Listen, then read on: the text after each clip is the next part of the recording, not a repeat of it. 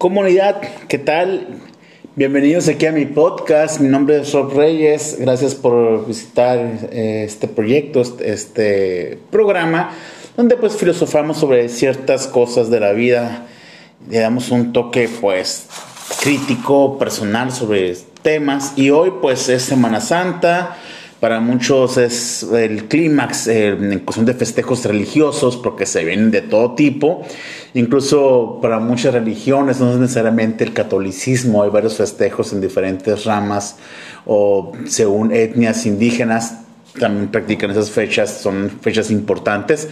Pero hoy aprovechando todo el auge, todo el boom que viene en cuestión de publicidad, por así decirlo, acerca de Jesús, donde nos van a bombardear constantemente con películas, con enseñanzas, etcétera, sobre la vida de Jesús. Y hoy quiero filosofar un poco sobre esto, sobre la vida de Jesús, sobre la percepción personal eh, acerca de Jesús. Yo sé que para muchos Jesús es muchas cosas, abarca muchas cosas.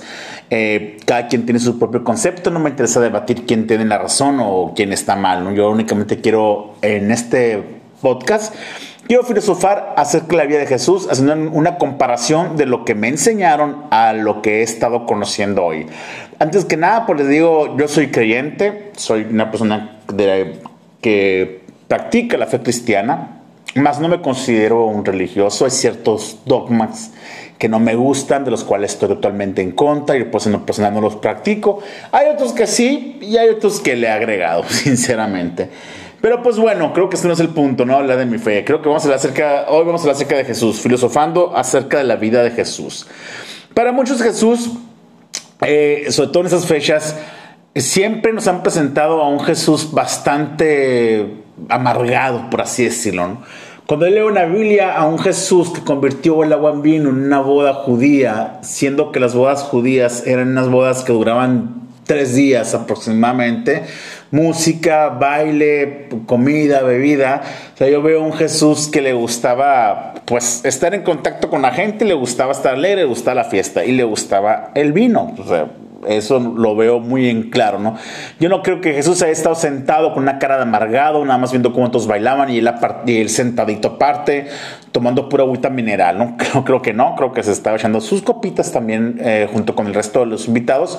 Y pues el primer milagro, ¿no? No en vano el primer milagro fue en una fiesta, en un momento de alegría, de jubileo, de pachanga, y por muchos que, que digan que el vino de antes que no emborrachaba, es totalmente falso. Si emborrachaba. Hay muchos relatos bíblicos que hablan acerca de cómo se, em, se emborracharon al tomar vino. Entonces, eh, entonces, creo que ese argumento es muy tonto decir que no emborrachaba, ¿no? Claro que sí, así ahí, claro que Jesús estaba también ahí ingiriendo bebidas alcohólicas, ¿no? Para los que te digan que es pecado, que no debes de, tomar y que etcétera, etcétera, que es el infierno por echarte una, una copa de vino, te están engañando. El mismo Jesús tomaba su vinito.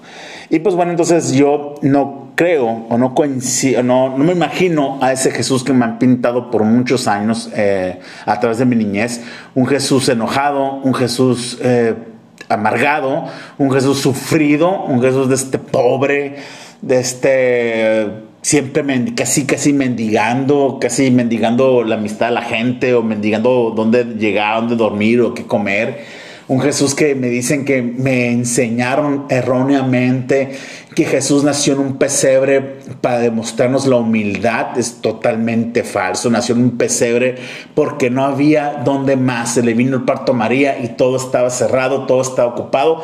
La única opción era ese lugar, pero ellos tenían el varo para pagar un buen cuarto en un buen lugar. Eso es obvios. José era arquitecto, eh, era carpintero, lo que viene como un arquitecto en esos tiempos. María era una niña que tenía como alrededor de 14, 15 años, bien posicionada, una fresea fresita, una pobretona, no, era, era alguien de dinero entonces, obviamente que Jesús nació en un hogar pues de gente con varo, ¿no? Entonces, esa historia de Jesús, un pobre mendigo que andaba casi arrastrando con ropa toda vieja, es falso, ¿no?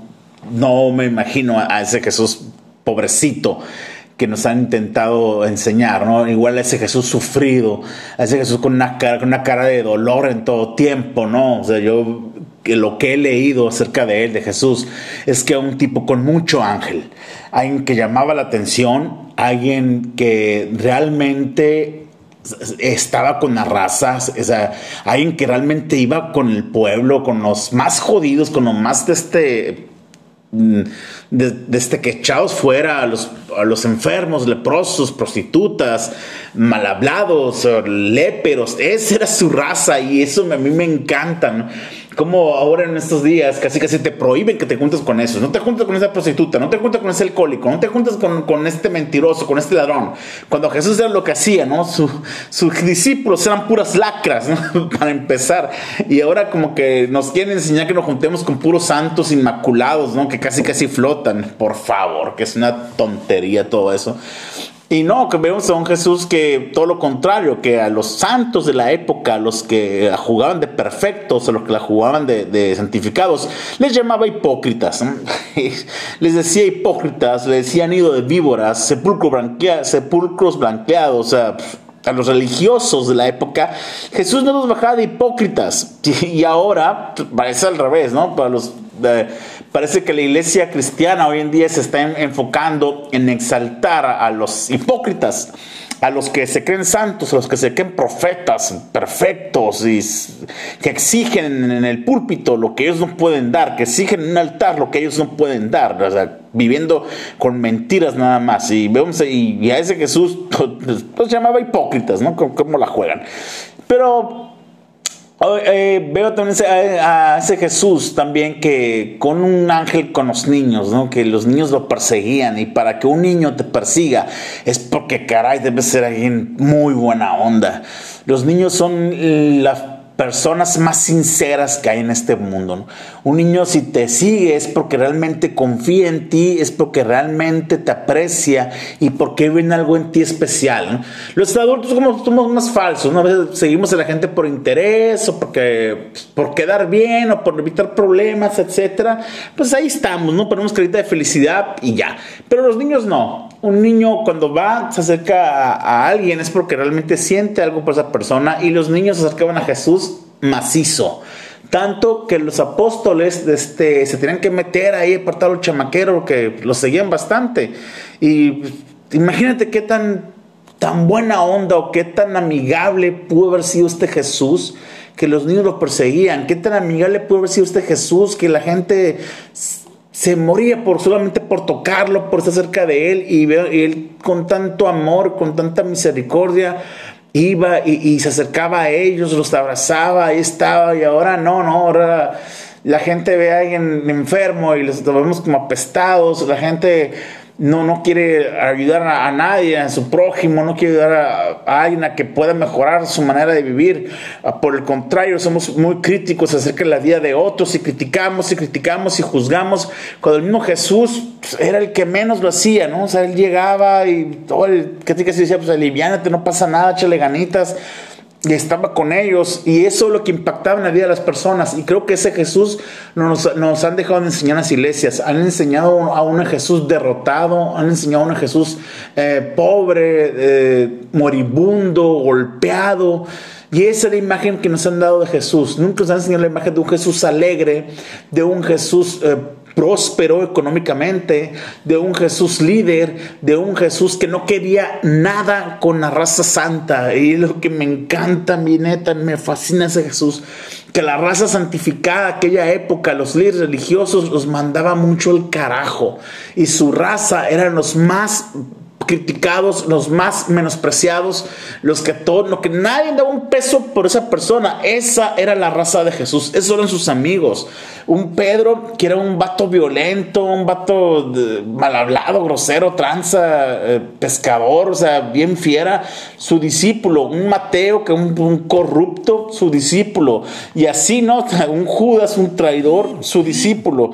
Y si te vas así, vas a poder encontrar infinidad de gente que estuvo con ellos. Y para todos siempre tuvo algo que enseñarles, tuvo siempre una palabra de amor para cada uno de ellos. Y pues en, resumidas cuentas, comunidad, yo admiro al Jesús de la Biblia. mis respetos para ese Jesús. Yo creo en ese Jesús de la Biblia. No creo en el Jesús de la religión. No creo en el, Jesús que me enseñaron de que si me porto bien, eh, de este, le voy a caer bien o voy a tener su favor. Yo no creo en ese Jesús. Yo creo en el Jesús que perdona mi vida o me ayuda a pesar de mis errores, está conmigo. Veo ese Jesús alegre, veo ese Jesús carismático, bueno, contento, que sonríe. Me caga el Jesús que me pone unas películas triste, eh, casi casi amargado con la existencia, qué flojera, fuera de onda. Detesto esa imagen de Jesús. Yo me quedo con la imagen de que dice en la Biblia, de ese Jesús que impactaba los corazones de la gente, de ese Jesús que iba con los más humildes, iba con los más necesitados y pues no nos han enseñado a ese Jesús desgraciadamente y les invito a conocer realmente a ese Jesús ahora que es tiempo de cuaresma y, siempre, no necesariamente en esa época, que meditemos acerca de Jesús. No importa la religión la cual practiques, o si no practiques una religión, o si no vas a una iglesia, no te impide que busques conocer acerca de Jesús. En verdad te vas a impactar con todo lo que este hombre conlleva eh, fuera de su divinidad por el lado humano, como realmente un, filósofo, un este, activista, un, este, un, gran pensador, un gran crítico del gobierno. O sea, no, no, era impresionante en su personalidad. Comunidad, gracias por escuchar este podcast. Mi nombre es Rob Reyes. Me encuentras en todas las redes sociales como arroba soy Rob Reyes. Estoy ahí para tus órdenes, cualquier de comentario. Ahí me encuentras. Que tengas un excelente día. Bendiciones. Bye bye.